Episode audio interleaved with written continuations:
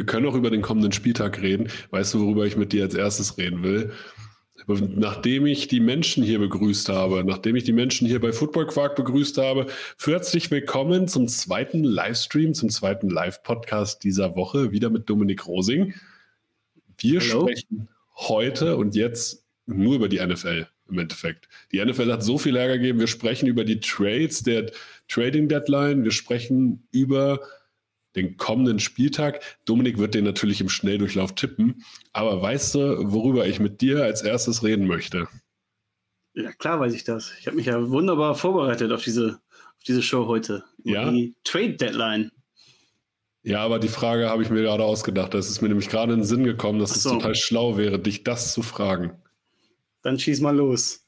Was hältst du von der Entlassung von Josh McDaniels? Oh. als ich aufgewacht bin, äh, habe ich gejubelt, als ich gesehen habe, dass, er entlassen wurde. Also für, für die Hörer unter euch, die äh, es nicht wissen, ich bin ein äh, ja, Raiders-Fan und äh, habe die letzten zwei Jahre sehr gelitten und war alles andere als ein Fan von Josh McDaniels, der einfach in diesen zwei Jahren oder anderthalb Jahren, die es jetzt waren, keinerlei Fortschritte gezeigt hat. Und das Team es wurde eher schlechter als besser, obwohl man bessere Spieler geholt hat. Und das ist ja eigentlich kurios. Ne? Du übernimmst ein Playoff-Team, holst dann Devonta Adams rein, der hat ein All-Pro-Jahr zusammen mit Josh Jacobs. Du hast Max Crosby in deiner Defense und trotzdem wird dieses Team ähm, ja, Schritt für Schritt und Spiel für Spiel schlechter. Deswegen, ja, es ging einfach nicht mehr weiter. Das Team war auch, glaube ich, ähm, mental am Ende. Man hat viele Stories da gehört, auch aus dem Lockerroom dass dieses Team einfach nicht mehr intakt ist, dass keiner der Spieler mehr wirklich hinter dem Trainerteam auch steht. Deswegen war es einfach die, ja, die sinnvolle Entscheidung, die folgen musste. Der Zeitpunkt ist natürlich ein bisschen kurios, so kurz zur Zeit nach der Trade Deadline, weil es gab ja auch so ein, zwei Spieler, die gehandelt wurden äh, von den Raiders, die wahrscheinlich auch einen Markt gehabt hätten. Allen voran äh, Devonta Adams, Hunter Renfro, der andere Slot Receiver, der definitiv noch irgendwo, äh, ja, selber wahrscheinlich auch gerne gegangen wäre, wenn es bei Josh McDaniels geblieben wäre, weil der ja gar keine Rolle mehr gespielt hat. Und ähm, daher war der Zeitpunkt so ein bisschen merkwürdig. Klar, auch dem geschuldet, dass du halt erst das Monday Night Game hattest. Dann musste er wohl noch so ein bisschen aufgearbeitet werden. Aber ich kann mir auch gut aus vorstellen, dass es da zwischen Owner und Trainerteam und GM, äh, der auch entlassen wurde, ähm, dass es da vielleicht während dieser Trade Deadline noch irgendwas vorgefallen ist, dass man sagt, okay, ähm, wir sind hier nicht mehr auf einer Wellenlänge. Ich finde das super spannend. Was heißt das? Erstmal, was hält Derek Carr von dieser Entscheidung? Ich glaube, er ist, also Derek Carr ist ja ein unfassbar lieber Kerl und er auch ein sehr äh, religiöser Mensch, der Familie und Freunde an allererste Stelle stellt. Das hat, betont er immer wieder. Deswegen glaube ich nicht, dass er so etwas wie, wie ähm, Schadenfreude fühlt, aber insgeheim vielleicht doch ein bisschen, weil er war so dieses große, prominente Opfer im, im Sommer. Ne? Josh McDaniels hat ja quasi die ganze Offense nach seinen Wünschen zusammengestellt. Sprich, Carr vom Hof gejagt, äh, du hast Darren Waller getradet und hast dir deinen System-Quarterback geholt. Den Quarterback, der zu deinem System passt. Du hast Spieler geholt, die zu deinem System passen mit Jacoby Myers. Ähm, ja, und plötzlich ist die Offense halt noch schlechter. Also ich glaube, da hat Derek Carr sich bestätigt gefühlt, dass es einfach nicht an ihm lag. Das wissen, glaube ich, jetzt auch alle Raiders-Fans. Auch diese ganzen Derek Carr Hater, die es ja auch bei Twitter immer gab, die sind aktuell verdächtig ruhig. Deswegen ähm, wird er selber wahrscheinlich auch sich nochmal bestätigt fühlen. Hey, an mir lag es nicht unbedingt. Ähm, klar, auch er bei den Saints keine gute Saison bisher. Ähm, da sind sich wahrscheinlich die Raiders auch noch so ein bisschen bestätigt. Ähm, letzten Endes war es, glaube ich, einfach eine Trennung, die Sinn gemacht hat, unabhängig von der Personalie Josh McDaniels. Und wie geht es jetzt weiter mit Jimmy Garoppolo? Der wurde ja jetzt gebencht. Das heißt, äh, der neue Head Coach hat gesagt, äh, der Rookie Aiden O'Connell ist unser Starter, was ich sehr spannend finde. Ich meine, Garoppolo hat, wenn er gespielt hat, äh, nicht gut gespielt. Er war einer der schlechtesten Starting Quarterbacks der Liga, das muss man so klar sagen. Deswegen finde ich es an diesem Punkt gut, dass man sagt, okay, wir gehen mit dem Rookie dieses Team, wir schauen, okay, was haben wir mit ihm? Haben wir hier vielleicht sogar auch einen langfristigen Starter in unseren Reihen? War ja ein Viertrunden-Pick, hat in der Preseason richtig gut gespielt, hat da so einen kleinen Hype-Train bekommen. Das erste Spiel, wo er dann gegen die Chargers ran durfte äh, von Anfang an, war dann weniger gut. Trotzdem ist er, glaube ich, der Quarterback, der dir jetzt dem Team am meisten gibt. und wo du dann auch nach der Saison kannst, okay, ist das oder ist das nicht?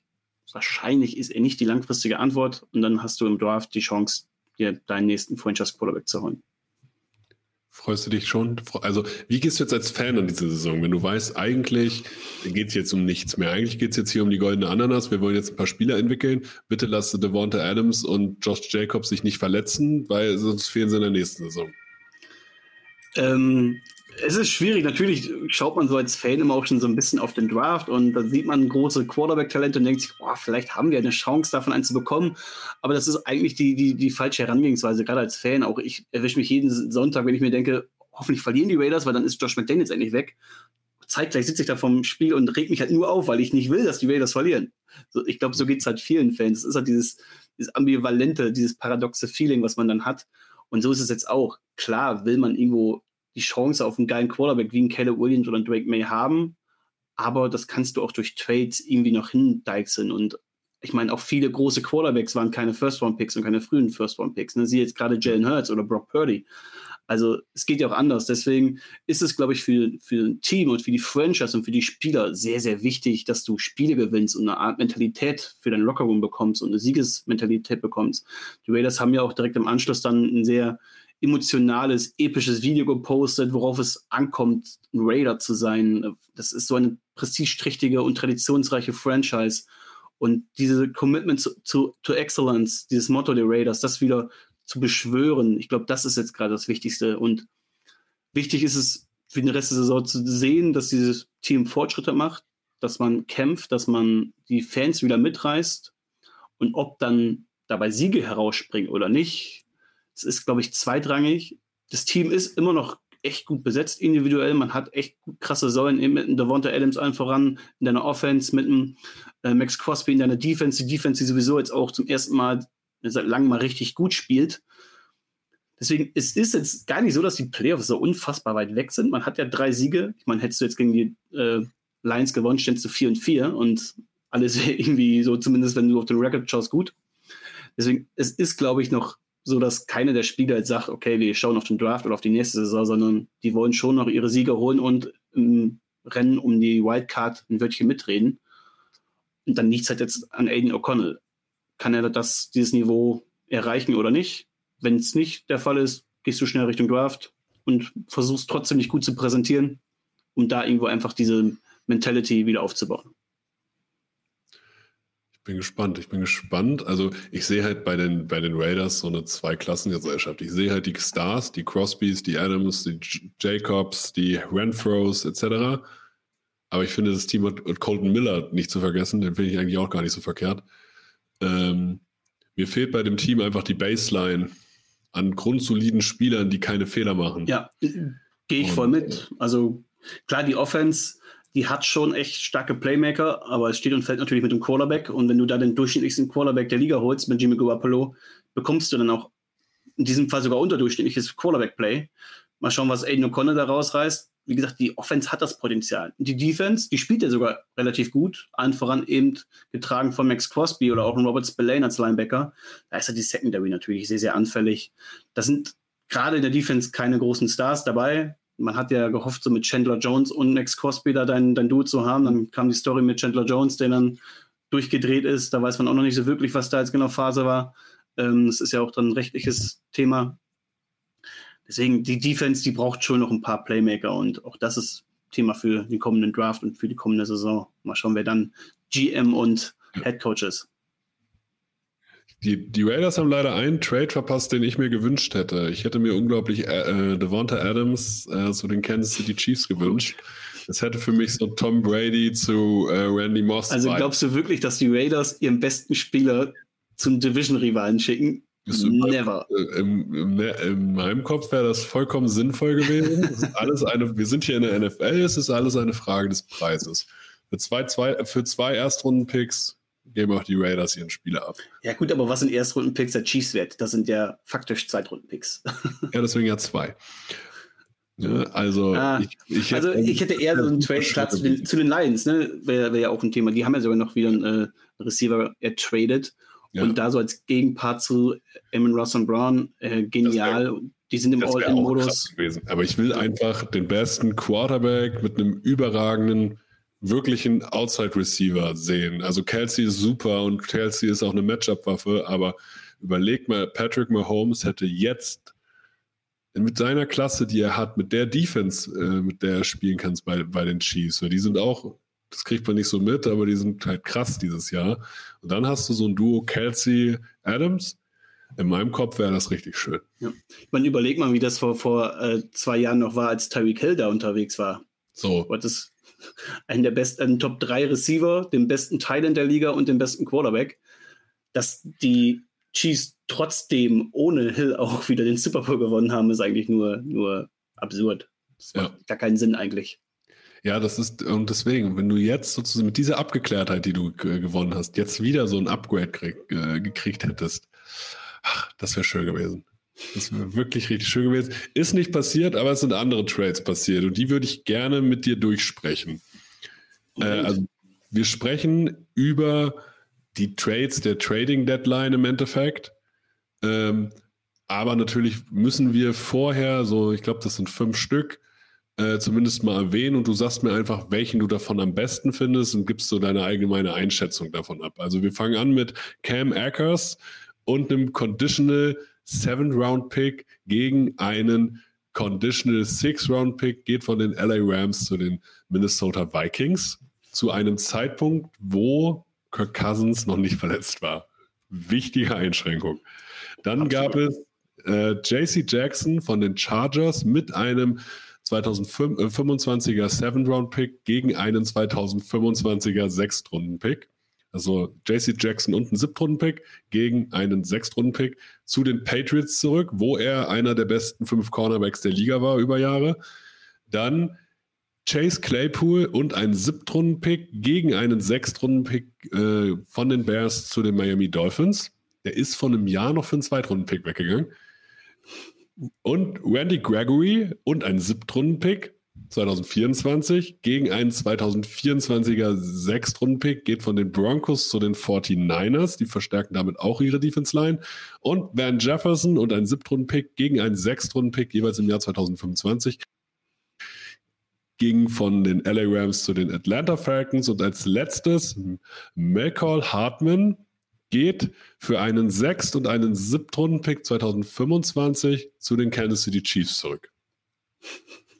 Ist immer diese, äh, man schickt einen Siebtrunden-Pick mit und kriegt noch einen Sechstrunden-Pick. Das ist ja diese denkbar geringste Kompensation, die man, glaube ich, in der NFL kriegen kann, gerade wenn man dann so das Ganze äh, für 2025 sogar erst alles macht. Ähm, ja. Das ist eigentlich auch immer so ein Zeichen, dieser Spieler wäre eigentlich kurz davor entlassen zu werden, wegen entweder sportlichen Gründen oder auch vertraglichen Gründen. Ähm, deswegen sind das alles keine, keine großen Namen, würde ich sagen, äh, mit Ausnahme von CJ Jackson. Ähm, du, du, du guckst schon so wollte gerade sagen, JC äh, Jackson, mich als Jackson, ich, ich krieg die Buchstaben nicht. JC ja. Jackson war eine Zeit lang, bevor das zu den Chargers gegangen ist, äh, so zwei, drei Jahre, so vom, vom Rating her, einer der Top 5 Cornerbacks der ganzen Ja, und er sollte ja auch eine riesige Säule bei den Chargers werden. Ne? Mhm. Ja der, oder das Off-Season-Signing vor letztes Jahr oder vorletztes Jahr, war es? Letztes Jahr, ne? Letzten, in der letzten ja, Off-Season. Ja, so. Und Letzt sollte ja eigentlich dieser Jalen Ramsey seiner, ähm, also dieser Brenton Staley Defense werden, ne? das, was er auch in, bei den Rams schon hatte. Ja. Nur halt jetzt mit den Chargers und das hat halt nie funktioniert. Er hat hier den dicken Gehaltscheck bekommen und irgendwie, weiß ich nicht, ob er einfach selber dann gemerkt hat, kein Bock mehr, ob Brenton Staley ihn nie motiviert ja. hat. So sollte es ja auch anderen Spielern gehen, geben. Ähm, man sieht ja bei den Chargers, du hast den Defensive-Minded Head Coach und die Defense ist das größte Problem äh, seit Jahren schon bei den Chargers, obwohl du Namen wie Joey Bosak, Kelly Mack, JC Jackson hast. Ähm, du kriegst diese Defense irgendwie nicht Dervin im James. Genau, Dervin James, nicht, nicht, zu vergessen, einer der besten Safeties der Liga. Und ja, ich meine, der war dann auch vor kurzem ja sogar, obwohl er fit war, inaktiv in einem Kader. Das heißt, er war nicht äh, gemeldet fürs Spiel. Da war schon ein Zeitpunkt, okay, äh, hier geht es wohl nicht mehr weiter mit ihm. Und dann macht halt Bill Belichick wieder seinen Master-Move und holt dann einen Spieler, der bei ihm groß wurde, woanders scheitert, den holt er zurück. Das, das kennt man ja von den Patriots. Das ist und spannend. Es gibt solche Spieler, so wie Jamie Collins. Jamie Collins war bei den Patriots immer einer der besten Linebacker der Liga und hat woanders ja. auch nie funktioniert. Trent Brown, ne, der, der äh, Left- oder Right-Tackle, je nachdem, wo er wieder eingesetzt wird, auch bei den Raiders komplett gescheitert, kommt wieder zurück und ist auf einmal wieder eine Säule. Irgendwie, irgendwie läuft es dann bei denen. Äh, der, Belichick kriegt natürlich mit seiner ja, massiven Disziplin so ein paar Spieler halt wieder hin. Gerade wenn so Spieler, glaube ich, anfällig sind, so ein bisschen, wenn du die an der lockeren Leine hast, dass sie dann, glaube ich, durchdrehen. Ähm, die hat er einfach unter Kontrolle. Und deswegen glaube ich auch, dass er da wieder, dass Jackson jetzt da auch wieder wieder in Spur kommt. Man darf ja nicht vergessen, äh, sie haben ja Gonzales verloren, einen Rookie, der bis dahin super gespielt hat. Und wenn du die beiden dann nächstes Jahr dann gegenüberstehen hast, ist das echt ein geiles Cornerback-Duo. Ja, und ich glaube, so müssen die das quasi sehen. Also für 2024 ist das halt ein, eins der besten Cornerback-Tandems. So kann man das, glaube ich, sagen, wenn beide fit sind und fit oder wieder fit werden. Ähm, aber ich glaube, erstmal für den Sechs-Runden-Pick würde ich den Trade, glaube ich, immer wieder machen. Und bei den anderen, ob ein Chase Claypool jetzt funktioniert bei den Dolphins, weiß ich nicht. Randy Gregory hat schon immer, war schon immer inkonstant. Der kann halt super spielen, aber es kann auch sein, halt gar keine Leistung bringt. Ja, bei ihm war ja auch der Fall, dass das hieß ja schon, der wurde, wurde entlassen von den Broncos. Dann irgendwie Stunden später, ne, hier doch, wurde doch noch nicht entlassen und dann äh, haben die 49ers dann auch für diese niedrige Kompensation zugeschlagen. Und ich glaube, über die 49 sprechen wir ja gleich eh nochmal. Eben, von daher und auch witzigerweise über die gleiche Position. Aber wir starten erstmal mit einem Trade, der mir persönlich richtig gut gefällt, weil ich den Spieler mag und den Spieler jetzt endlich bei einem Top-Team sehe und nicht nur, bei, nicht nur innerhalb einer Top-Defense. Kevin Bayard wechselt oder wurde von den äh, Philadelphia Eagles ertradet von den Tennessee Titans gegen Terrell Edmonds. Das ist ein Safety, also 1 zu 1. Zusätzlich einen 5. und einen 6. Runden-Pick 2024. Kevin Bayard für mich einer, mindestens der Top 5 Safeties in der Liga. Ich wollte den letztes Jahr mal zum Defense Player of the Year machen, das hat aber nur bis zur Hälfte der Saison irgendwie eine valide Aussage ergeben. ähm, ja, aus Sicht der, der Eagles ein sinnvoller Trade und äh, den ich, den ich äh, richtig gut finde, weil du hattest viele Verletzte, viele Ausfälle, gerade in deiner Secondary. Und du bist jetzt gerade wieder im All-In-Modus. Ne? Dieses Team ist bereit für den Super Bowl und darf sich da keine Schwächen erlauben. Und ähm, du hast gerade mit, in der Offseason hast du ja äh, Chauncey Gardner-Johnson verloren, dein Safety, der ein absoluter Ballhawk war. Und genau das ist ja auch Kevin Bayard. Also du hast jetzt hier wieder einen, einen Spielertypen, der einfach passt, der, der weiß, wie er Bälle fängt, der weiß, gegnerische Quarterbacks zu lesen. Und den zu holen für eine vergleichsweise geringe Kompensation, würde ich sagen. Ähm, klar, der Typ ist, ich glaube, 30 oder 31. Ähm, das heißt, auch da ist jetzt so langsam sein Karriereherbst abzusehen auf der Position, aber bist, du brauchst ihn ja nicht deine drei, vier Jahre jetzt noch, sondern die nächsten ein, zwei Jahre, wo du eben dieses Super Bowl-Fenster noch aggressiv aufreißen kannst. Und das tun die Eagles hier, deswegen macht es Sinn. Und auch aus Sicht der Titans macht der Trade Sinn, weil du merkst, wir sind jetzt hier gerade an einen Punkt gekommen, wo es nicht mehr weitergeht. Das Team äh, steht kurz vor einem großen Umbruch und dann eben alternde Spieler abzugeben und die noch Trades, äh, ja, Draftkapital zu bekommen und eben auch die teuren Verträge loszuwerden, das macht Sinn, weil ich glaube nicht, dass Bayard hier noch einen großen Vertrag bekommen hätte in, in Nashville. Kommen wir zum nächsten Trade. Die Seattle Seahawks bekommen Leonard Williams von den New York Giants gegen einen Second-Round-Pick 2024 und einen Fifth-Round-Pick 2025. Ja, also erstmal im Vakuum betrachtet ist der Trade sinnvoll. Ne? Die, äh, die Seahawks haben Wose verloren, äh, ihren wichtigsten Passwasher und mussten dringend was tun, weil auch die Seahawks sehen sich, glaube ich, gerade als Contender und wenn sie für die eigene Division an auch. und ähm, ja, haben natürlich dann auch den Anspruch, in den Playoffs weit zu kommen. Und Pete Carroll hat ja letztes Jahr gesehen im direkten Duell gegen die Niners, was diesem Team, viel, äh, Team fehlt, nämlich eben ein vernünftiger Passwash. Du musst gerade in den Playoffs musst du an den Quarterback kommen, um ja, dem das Leben schwer zu machen. Und deswegen haben sie jetzt auch in der Offseason schon viel getan, jetzt eben auch wieder reagiert und haben da jetzt, glaube ich, eine, eine gute Positionsgruppe zusammengestellt. Aber er ist natürlich, wenn man jetzt auch dann die Trades, die dann im Nachgang noch kamen, äh, vergleicht, schweineteuer, weil ein Zweitrunden-Pick, äh, ja, alleine schon für, für einen Williams, der okay bis solide war bei, bei den Giants zuletzt, der äh, sowieso auch Free Agent geworden äh, wäre im kommenden Sommer, den die Giants wahrscheinlich nicht gehalten hätten. Ähm, deswegen finde ich das schon echt happig aus Sicht der Giants. Da musst du zuschlagen. Ähm, ist ein No-Brainer-Deal für die Giants aus Sicht der Seahawks. Zu teuer, aber du brauchst diesen Spieler oder du, diesen Spielertypen zumindest. Genau, also ich würde tatsächlich sagen, aus Sicht der Seahawks, ich kann es verstehen, dass du dir, dass du bereit bist, so viel Geld dann doch, also so, so viel Kapital sozusagen herzugeben, nicht Geld in dem Sinne. Finde es für den Spieler auch teuer, auch wenn ich den Spieler sehr gut finde und der Spieler auf jeden Fall einen direkten Impact hat und eine Verstärkung ist. Die Frage, ne, was passiert jetzt im, im, äh, in der kommenden Offseason? Hältst du ihn und gibst ihm dicken Vertrag oder nicht? Musst du, weil wenn du einen Zweitrunden-Pick dafür abgibst, musst du das ja. Sonst, sonst, hat, sonst hat der Trade keinen Sinn ergeben. Ja, gut, man kann natürlich dann, wenn man ihn in der Offseason verliert, kann man ja in diese Compensatory-Formel reinfallen und dann kriegst du im besten Fall einen Drittrunden-Pick wieder dafür.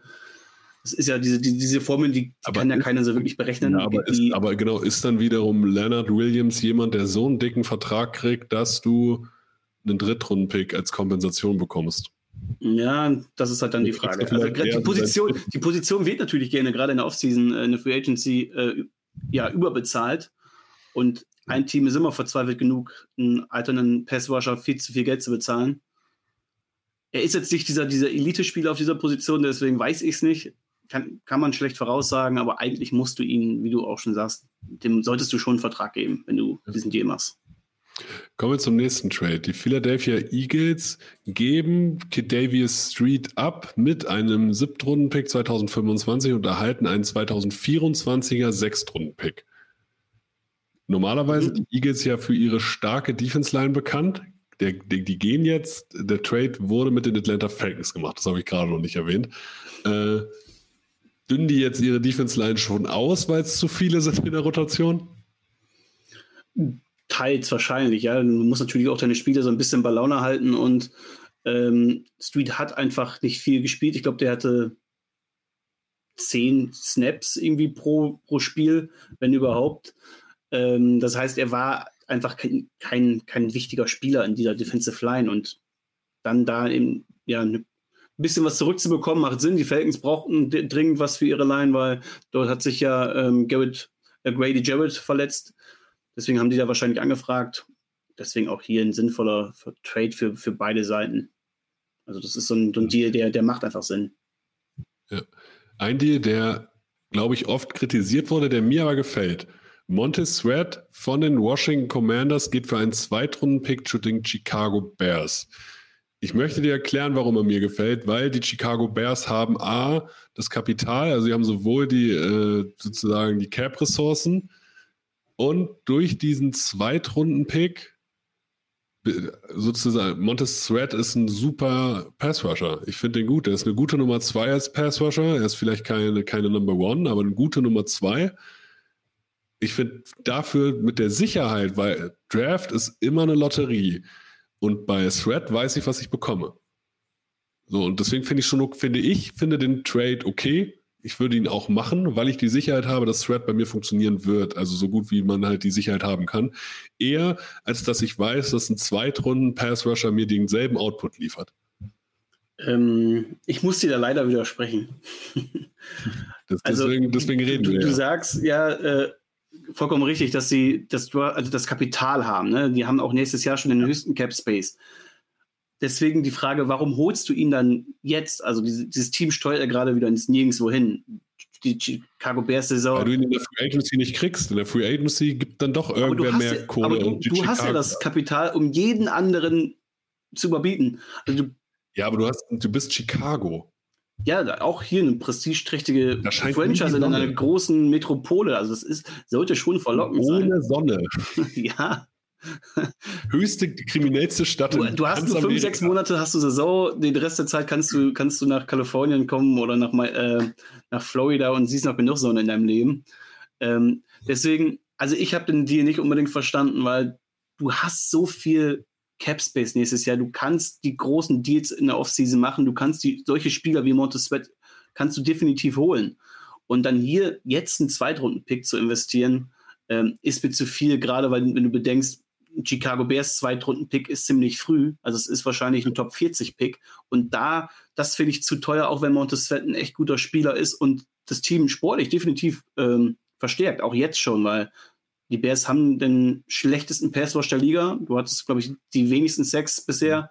Du hast den wenigsten ähm, ähm, ähm, wie heißt es? Rate. Pressure Rate, Pressure Rate kann man nicht drauf. Genau, du ähm, in allen, was, alles, was Pass Rush angeht, in allen ja. Statistiken bist runter. Also was ich dir gebe, ist, dass er vergleichsweise teuer ist, weil, da kommen wir zu einem anderen Trade, Chase, äh, Chase Young für einen Drittrunden-Pick zu den 49ers gegangen ist. Deswegen ist Montez Red halt vergleichsweise teuer, aber wenn ich ihn in einem Vakuum betrachte, finde ich es okay. Ja, wie gesagt, ich finde das Timing, äh, das macht ja. für mich einfach keinen Sinn, äh, mhm. diesen Spieler in diesem Moment zu holen. Ja, stärkt dich, aber ich meine, einen Vertrag musst du ihm sowieso jetzt im Sommer geben. Mhm. Und ich hätte ihm dann auch diesen Vertrag erst im Sommer gegeben, dann vielleicht mit einer Million oder zwei Millionen mehr auf dem Konto, aber du hättest deinen Zweitrunden-Pick noch.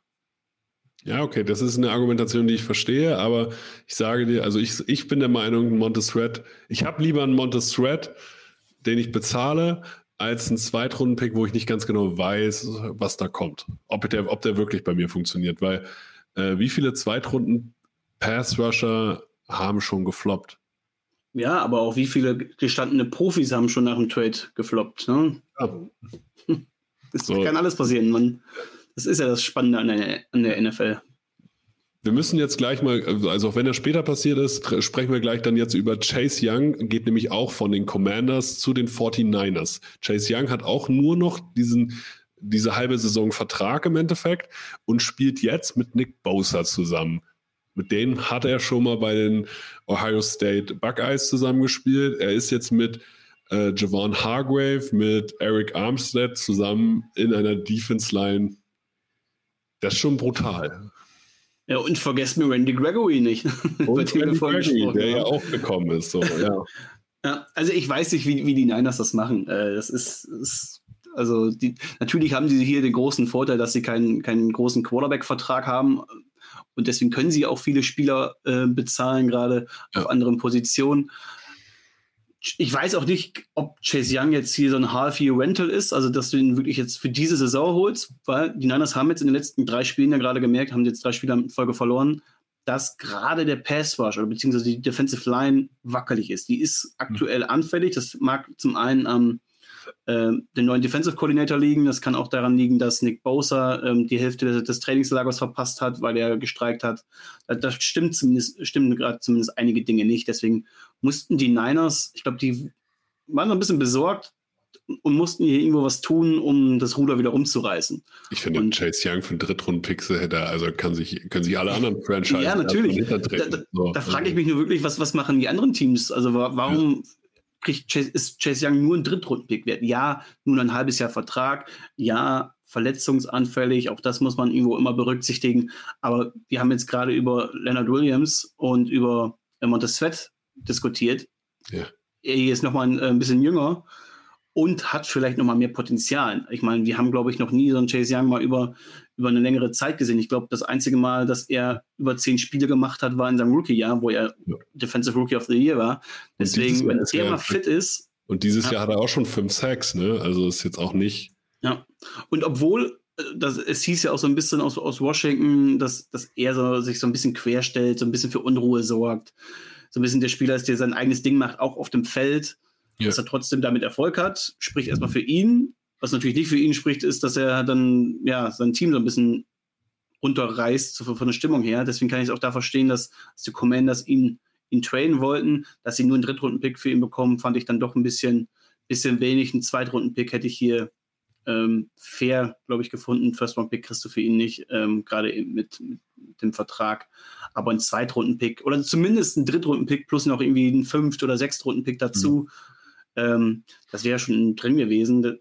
Aber für die Commanders klares Zeichen, dass sie jetzt hier schon in der Saison den starken Umbruch anpeilen. Ne? Zwei wichtige Säulen in deiner Defense jetzt abgegeben. Äh, du stehst 3 und 5, das heißt, die Players hast du offenbar abgehakt, weil sonst gibst du zwei so Spieler nicht ab. Und auch der Head Coach Ron Rivera, den ich so den ich hasse auszusprechen. ähm, ich glaube nicht, dass, dass der über die Saison hinaus bleibt, sondern der weiß jetzt schon, der ist jetzt hier in der Lame Duck und ähm, soll jetzt die Saison irgendwie zu Ende bringen und dann wird es entweder Eric B. Enemy oder ein anderer Head Coach. Ja, also in dem Sinne ist halt Leonard Williams jetzt teurer gewesen als Chase Young. Ja, und das verstehe ich halt nicht. Also. also das ist schon, das ist, das ist schon faszinierend, aber von den 49ers ist das ein smarter Move. Also. Ja. Ja, wie gesagt, für die 49ers, die sind all in dieses Jahr, das wissen sie, und sie ja. haben die letzten Spiele gemerkt, was ihnen fehlt, haben da jetzt angesetzt, das auch sehr, sehr prominent. Und ja. du sagst das gerade, Nick Bosa zusammen mit Chase Young wieder zu vereinen das ist schon, schon tough für jede, für jede Offense. Da, da, da musst du dich erstmal drauf konzentrieren und dann hast du noch in, in der Mitte Armstead und Hargrave. Ja.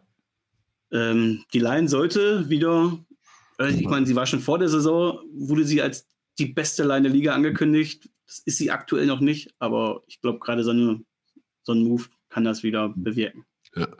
Apropos Moves, wir haben gerade zwei Moves äh, sozusagen zusammengefasst. Hier würde ich gerne deine Meinung zu hören. Was ist der Plan der Minnesota Vikings? Die Minnesota Vikings haben das Problem, dass Kirk Cousins sich die Achillessehne gerissen hat. Und deswegen holen sie Joshua Dobbs von den äh, Arizona Cardinals. Ähm, Joshua Dobbs bekommen mit Joshua Dobbs einen Conditional Seventh Round Pick und geben einen Sechstrunden Pick ab Joshua Dobbs bisher, finde ich, besser gespielt als gedacht, auch wenn er die letzten Wochen schon ein bisschen entzaubert wurde. Aber du weißt, du hast einen soliden, unterdurchschnittlichen Starter, aber mit dem du erstmal über die Saison kommst, wenn du mit der, ja, mit deinem, mit deinen Playmakern, mit deiner Line und deinem ganzen, was du drumherum hast bei den Vikings, weiterarbeiten kannst. Aber dann gibst du für einen Sechstrunden-Pick einen der aufstrebendsten jungen Guards der Liga ab an die Jacksonville Jaguars mit Ezra Cleveland. Was ist der Plan der Minnesota Vikings?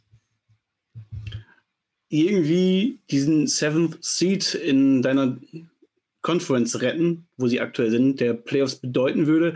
Ich weiß nicht, was sie damit bezwecken wollen, weil, sind wir ganz ehrlich, dann ist halt relativ früh Schluss in den Playoffs. Ja. Äh, klar kannst du da irgendwie ein Wunder bewirken. Das haben sie ja damals schon auch fast mit, mit einem, äh, Chase Keenum äh, geschafft. Mhm. Ähm, aber ich weiß nicht, ob das, ob das so viel bringt. Klar, also erstmal Joshua Dobbs, das ist ein Quarterback, der, der braucht nicht viel Zeit, um irgendwie ein Scheme zu übernehmen. Der, der ist da, glaube ich, sehr, sehr intelligent und, und hat das letztes Jahr bei den Titans gezeigt, als er äh, ja frisch reinkam und direkt auch irgendwie funktioniert hat. Jetzt hat er hier direkt bei den Cardinals auch funktioniert und wie du sagst, äh, überperformen. Das haben ihnen viele nicht zugetraut.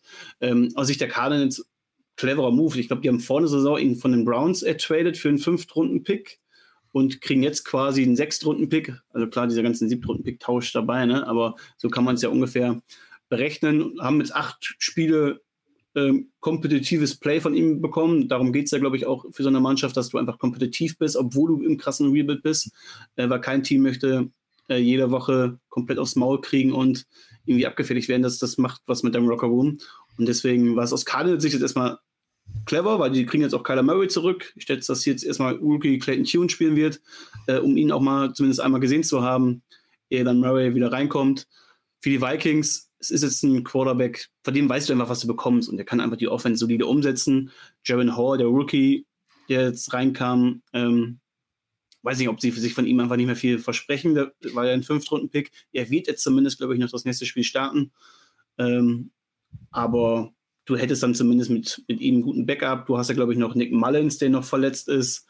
Ähm, hätte, hätte glaube ich, zu lange gebraucht, um ihn von der, von der IA zurückzuholen. Ich glaube, mindestens zwei Spiele noch.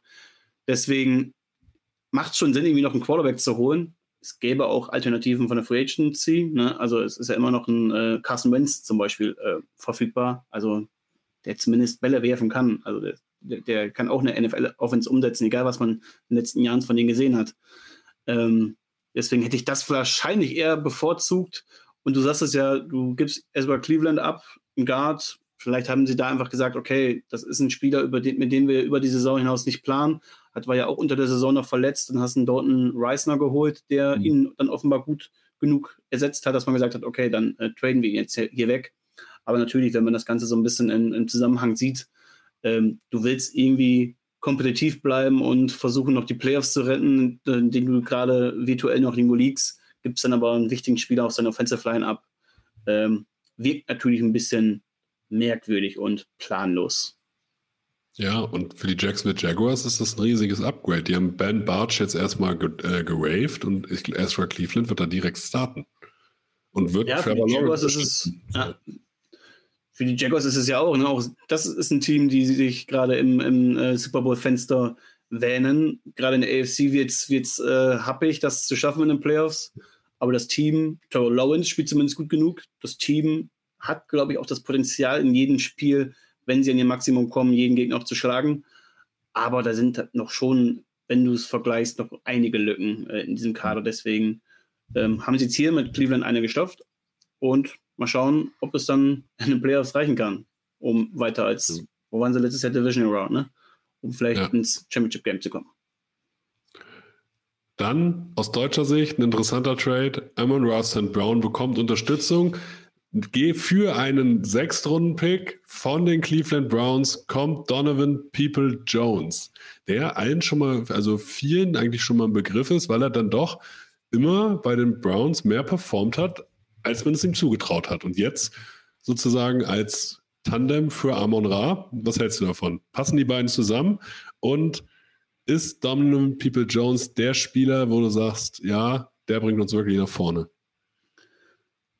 Weiß ich nicht. Also er ist natürlich ein Spieler, wie du sagst, der in Cleveland immer wieder überrascht hat, einfach weil er dieses Deep Threat ist. Der ist halt außen eine Gefahr, der hin und wieder dafür Highlights sorgen kann. Das macht er einfach noch nicht konstant genug. Auch ein Grund, warum die Browns ihn jetzt, glaube ich, äh, für diesen Preis abgegeben haben. Die Lions mussten was tun, weil einmal Marvin Jones ist zurückgetreten, ähm, wird dann ja auch darauf, also hat seine Karriere beendet, wird dann auch dann vom Team entlassen aus privaten Gründen. Ähm, das muss man da an dieser Stelle einfach dann respektieren, auch dass man einfach nicht weiß, woran es liegt. Ähm, dann mhm. Jameson Williams, der First-Round-Pick von vor zwei Jahren, struggelt bisher. Das muss man auch einfach noch feststellen. Er ist noch nicht der Spieler, den du dir hier erhofft hast. Deswegen brauchtest du auf jeden Fall noch Receiver-Verstärkung viele Lions-Fans haben sich, glaube ich, einen Devonta Adams erhofft oder einen DeAndre Hopkins, dass du dann jetzt Donovan People Jones bekommst, ist dann, glaube ich, eine Enttäuschung. Aber ich glaube, dass er als Ergänzung zu Amon Ross Brown und zu Josh Reynolds, glaube ich, ganz, ganz gut passt. Hm. Und dann gab es noch einen Trade, wo ich das Gefühl habe, das ist für den Spieler ein bisschen teuer. Ich weiß aber nicht, also ich weiß, dass ihn viele positiver sehen als ich. Rajul Douglas, der Cornerback der Green Bay Packers, geht mit einem Fünftrunden-Pick zu den Buffalo Bills und die Buffalo Bills geben dafür einen Third-Round-Pick ab. Ähm, Finde ich eigentlich nicht zu teuer. Hm? Ähm, also Douglas ist ein guter Corner, der ein absolutes Need für Buffalo erfüllt, weil du hast Darius White verloren, mhm. du hast einen äh, Kair Elam, Rookie, der einfach noch nicht performt und die letzten zwei Spiele sogar keinen einzigen Snap gemacht hat. Du hast weitere Verluste noch in deiner in deiner äh, Secondary oder generell in der Defense, die ja komplett, also die ist ja richtig verletzungsgeplant. Mit Milano ist ja auch raus. Ähm, du hast einen Von Miller noch nicht bei 100 Prozent.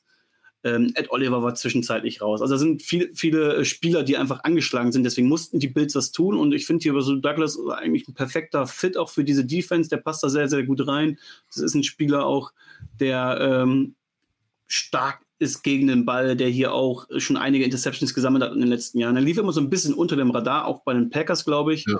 Ähm, aber er ist echt ein sehr, sehr solider Spieler und ist nicht dieser splashy Move, den sich, glaube ich, viele Bills-Fans erhofft haben. Aber die, gerade diese splashy Moves, die, die sind dann ja meistens doch irgendwie in Enttäuschung während der Saison. Deswegen ist das so ein Spieler, der gibt dir, glaube ich, einen gewissen Floor. Der hilft deiner Defense wieder, ähm, ja, zur Ruhe zu kommen, gerade personell gesehen.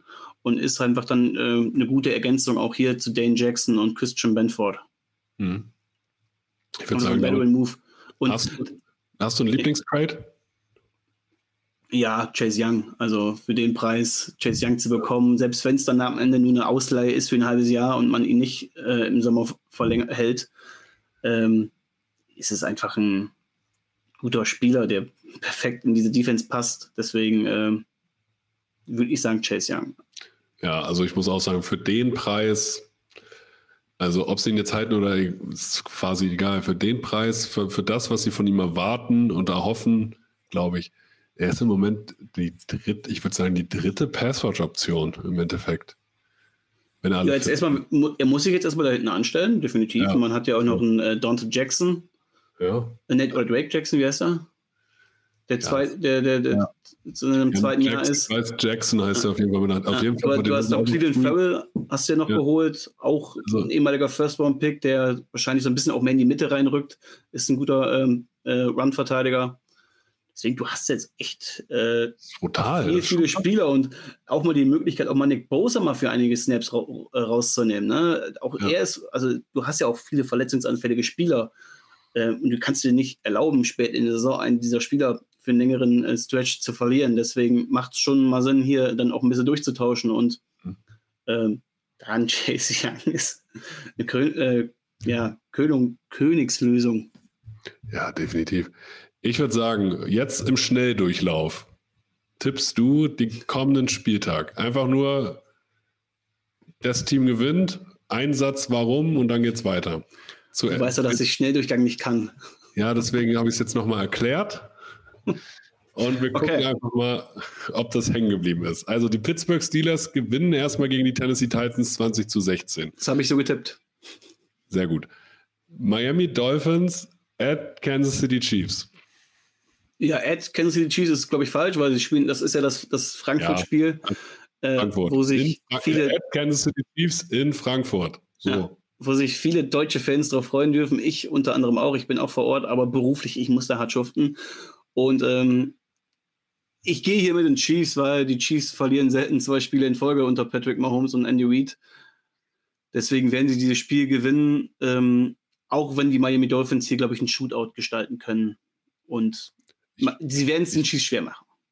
Ich finde, International Games kann man immer nicht tippen, ja. die gehen immer irgendwie aus. Aber hier ist es zumindest, äh, wir hatten es ja anders bei den, bei den Jaguars oder Bills, wo, wo die Jaguars ja schon ähm, eine Woche vorher da waren, hatten natürlich einen großen Vorteil, auch wenn es offiziell ein Bills Heimspiel war.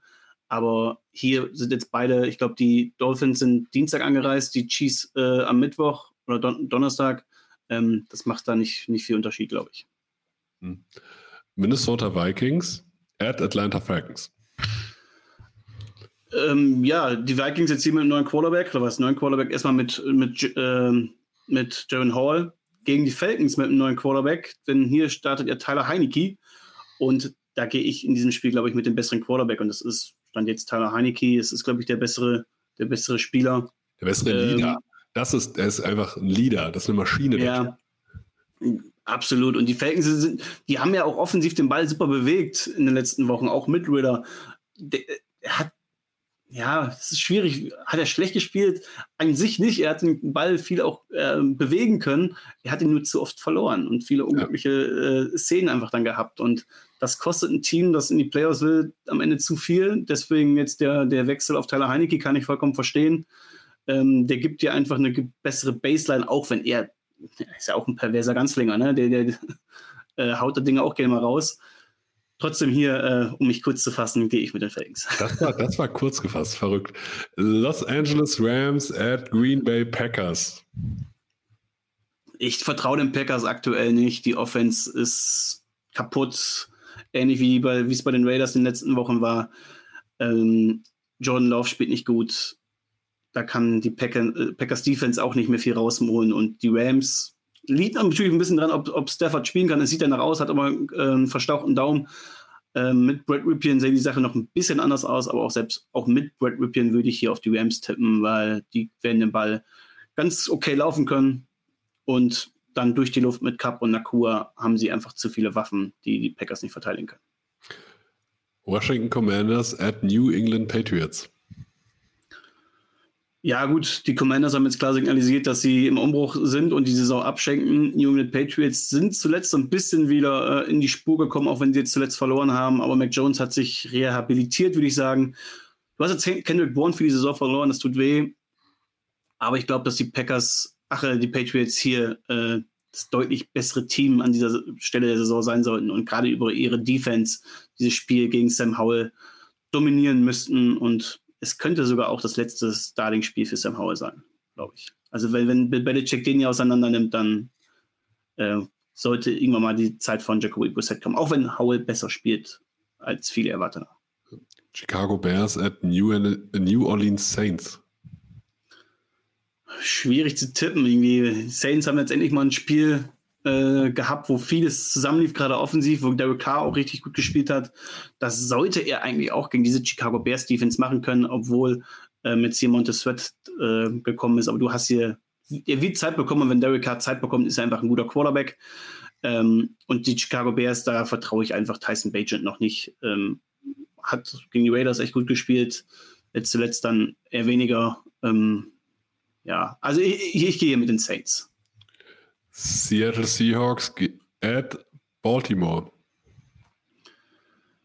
Auch hier ein sehr, sehr schwieriges Spiel. Die Ravens sind irgendwie noch schwer, äh, schwer äh, zu verstehen. Die haben dann hier mal ein überragendes Spiel, wo sie wie die beste Franchise der Liga aussehen. Jetzt zuletzt gegen die Cardinals tun sich dann wieder schwer. Die werden sich auch gegen die Seahawks, glaube ich, schwer tun. Andererseits aber genauso. Das liegt, glaube ich, ich kann mir vorstellen, auch wenn du zwei geile Offenses hast, dass es hier ein zähes Spiel wird. Mhm. Ähm, am Ende gehe ich da mit dem besseren Quarterback und das ist Lamar Jackson, deswegen hier die Ravens. Ich muss mal kurz mein, mein äh, Dingens aufladen. Ich merke nämlich gerade, ich habe kein Akku mehr. Ja, Wahnsinn, das ist ja, da, da, da geht er richtig in Stress. Leute, das, sowas seht ihr nur im Livestream, deswegen lassen ja. wir das auch einfach so drin. Vor allem, weil ähm, Karl jetzt hier hängt. Wir werden, wir machen ja alle unsere Podcasts immer live, deswegen könnt ihr theoretisch auch grundsätzlich Teil davon sein. Aber Dominik ist jetzt schon wieder am Start, hat seine Locke zurückgeworfen und weiß, wer bei Tampa Bay Buccaneers at Houston Texans gewinnen wird. Ach, weiß ich das. ähm, die Texans zuletzt, ich glaube, zwei Niederlagen jetzt in Folge. CJ Stroud auch gegen die Panthers ein bisschen, ja, da hat er mal den Druck gespürt, den er bisher in dieser Saison nicht, noch nicht so oft gespürt hat, beziehungsweise bisher ganz gut mit umgehen konnte. Hier nicht. Und ich glaube auch, dass die Bugs ihn viel blitzen werden, weil einfach sie ohne Blitz nicht wirklich ähm, Druck bekommen. Ähm, und dann wird CJ Stroud auch wieder Probleme haben. Das ist einfach so ein Rookie-Jahr, das muss man ihm geben. Und andererseits die Tampa Bay Buccaneers, die machen Spaß. Baker Mayfield macht Spaß, ist ein geiler Typ. Und äh, ich glaube, die Bucks sind noch mehr im Playoff-Rennen als, als die Texans. Deswegen müssen sie dieses Spiel auch gewinnen. Und dann gehe ich einfach mit, mit Baker und den Bucks. Indianapolis Colts at Carolina Panthers. Die Colts sind auch irgendwie gerade so schwierig einzuschätzen. Sie, auch die machen richtig viel Spaß, einfach weil, weil Gardner Minshew ein überragender Typ ist und plötzlich irgendwie so, auch so ein Ganzlinger geworden ist. Eigentlich war er immer eher mal so ein Typ Game Manager. Ich weiß gar nicht, wo die Entwicklung auf einmal herkommt. Äh, er kann es aber, auch, wenn er so zwei, drei Picks dann pro Spiel noch dabei hat. Und das könnte gegen die Panthers, die jetzt die erste Sieg geholt haben, könnte das dann ein, zwei wahrscheinlich wieder zu viel werden. Die Panthers erholen sich so langsam, ähm, auf der defensiven Seite vor allem. Ähm, Bryce Young kommt auch immer besser rein. Die letzten zwei Spiele waren da schon echt ein ähm, guter, guter Weg von ihm. Und ich kann mir auch vorstellen, dass die Panthers hier in, äh, gegen die Colts ja, den nächsten Sieg holen. New York, Giants at Las Vegas Raiders. Oh, das, aber, das ist aber auch äh, das ist aber ein Spiel, so, das will auch keiner sehen. Nee, das will wirklich keiner sehen. Also, wer sich das als Einzelspiel reinzieht, der muss, glaube ich, so ein bisschen masochistisch veranlagt sein. Obwohl es natürlich es ist natürlich jetzt interessant, um zu sehen, okay, was machen jetzt die Raiders ohne Josh McDaniels? Explodiert die Offense plötzlich und schafft endlich mal mehr als 20 Punkte, äh, wovon ich ausgehen werde. Ich glaube tatsächlich, dass, dass es dieses Team echt befreit spielen kann und ähm, dann einige Punkte macht. Äh, andererseits die Giants, die werden auch den Ball gut laufen können. Ne? Mit Saquon Barkley, Daniel Jones kommt zurück. Du kannst den Ball gegen die Raiders laufen. Das, das wird ihnen wehtun. Aber ich glaube tatsächlich, die Raiders mit so einem Spiel 1 ohne Josh McDaniels, die werden jetzt hier Reaktion zeigen und ein Zeichen auch an ihren Ex-Trainer senden. Äh, hier, wir sind ein gutes Team und gewinnen das Spiel. Dallas Cowboys at Philadelphia Eagles.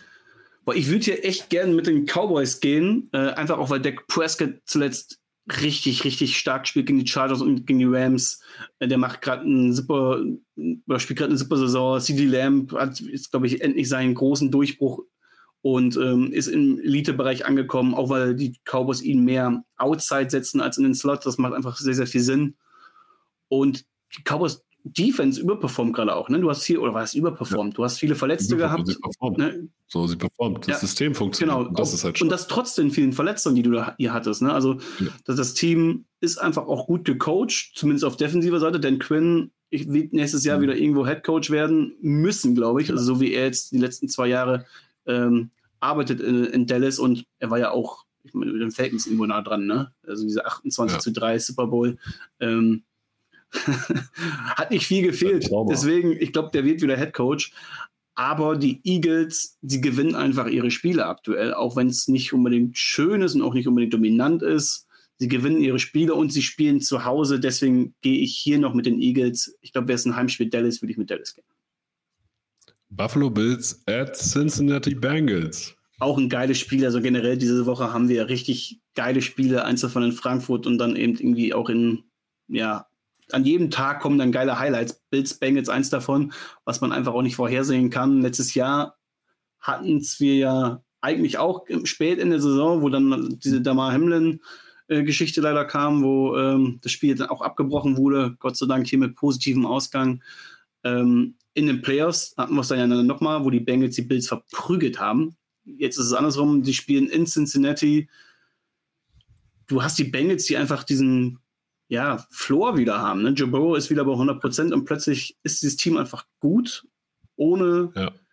jetzt immer alles abreißen zu müssen. Die Defense spielt einfach gut und grundsolide. Du hast da hier wenige Stars, die irgendwie äh, ja, hervorstechen. Trotzdem machen sie alle ihren Job. Die Offense funktioniert ja. gerade sehr, sehr gut und kann den Ball sehr konstant bewegen und lange Drives hinlegen. Und gerade die Bills brauchen dann einfach einen glorreichen Tag von Josh Allen. Den, zu dem ist er jederzeit in der Lage. Er ist aber auch jederzeit für das Gegenteil irgendwie in der Lage. Das ist ja diese, diese, diese Krux bei Josh Allen. Ähm, deswegen kann ich hier eigentlich nur mit den Bengals gehen, weil hier weiß ich, was ich bekomme. Und zum Abschluss Los Angeles Chargers at New York Jets. die Jets sind echt, also die haben echt eine super Defense, aber die Offense, das ist schon Wahnsinn, was, was da alles schief läuft und wie schlecht Zach Wilson leider spielt. Das muss man wirklich so, so knallhart sagen. Er ist kein guter Starting Quarterback in dieser NFL. Er sollte eigentlich kein Starting Quarterback sein in dieser NFL. Ähm, dass die Jets nichts getan haben, das wundert mich und ähm, kann ich nicht verstehen. Also hier hätte ich so einen, so einen Joshua Dobbs-Move tatsächlich äh, als sinnvoll erachtet, weil äh, dann Dobbs, glaube ich, dir doch eine höhere Baseline gibt als ein Zach Wilson. Ähm, und die Chargers, das ist, glaube ich, so ein Spiel, wo sie einfach mal funktionieren müssen, wo sie einfach nur ihr Spiel runterreißen müssen, dann läuft's, weil du hast Justin Herbert, der zuletzt ein bisschen entzaubert wurde, aber eigentlich spielt er eine gute Saison. Die letzten Spiele waren ein bisschen schwächer. Aber das ist, glaube ich, so ein Spiel, wo, wo du auch Austin Eckler äh, gut einsetzen kannst. Deswegen gehe ich hier mit den Chargers, weil die Defense sollte gut genug sein, um, um Zach Wilson bei wenig Punkte zu halten und Justin Herbert ist gut genug, um seine 15 bis 20 Punkte gegen die Jets zu machen. Das sollte eigentlich dann reichen. Du hast es geschafft, Dominik. Heppa. Das war quasi kurz. Das war echt, also für meine Verhältnisse war es schon recht kurz, ja, oder? Deswegen, ich bedanke mich für deine Zeit. Aber haben, wir haben ein Spiel vergessen, glaube ich, oder? Nee, welches? Ähm, Cardinals Browns. Das haben, da haben, wir darüber gesprochen. gesprochen. Ja, haben du, kannst? Tippen. du kannst tippen, wenn du willst, nochmal. Ja, gut, Browns. Okay. Die Defense ist zu gut. Ähm, und gerade wenn ihr Rookie spielt mit Clayton Tune, äh, der wird vernichtet von oder aufgefressen von ähm, wie heißt er? Garrett, Miles Garrett. Miles Garrett. Ist, ist du der beste Spieler, Defensive Spieler gerade in der Liga, aber kann man die mal. Die große Unbekannte, Miles Garrett. Dominik, vielen lieben Dank für deine Zeit. Gerne, gerne. Wenn ihr weiterhin Football-Content haben wollt, hört gerne auch bei Quarterback Sneak rein, dem Podcast Unbedingt. von Dominik Rosing mit Jan Stecker. Und Dominik Wilgans. Nicht so. zu vergessen hier. So. Ist auch von der Reihenfolge her genauso richtig, ne? Also, also ich werde auf jeden Fall immer zuerst genannt. Aber, ja. ja, also damit, damit das klar ist. Wenn euch diese Folgen gefallen, teilt sie überall. Teilt auch gerne den Livestream, den wir, den wir bei YouTube und bei Twitter ja auch im Nachgang noch haben. Aber das ganze Ding läuft auch bei Twitch. Nochmal vielen Dank. Hört rein. Kommentiert, liked. Ich wünsche euch eine gute Zeit. Macht's gut. Ciao, ciao.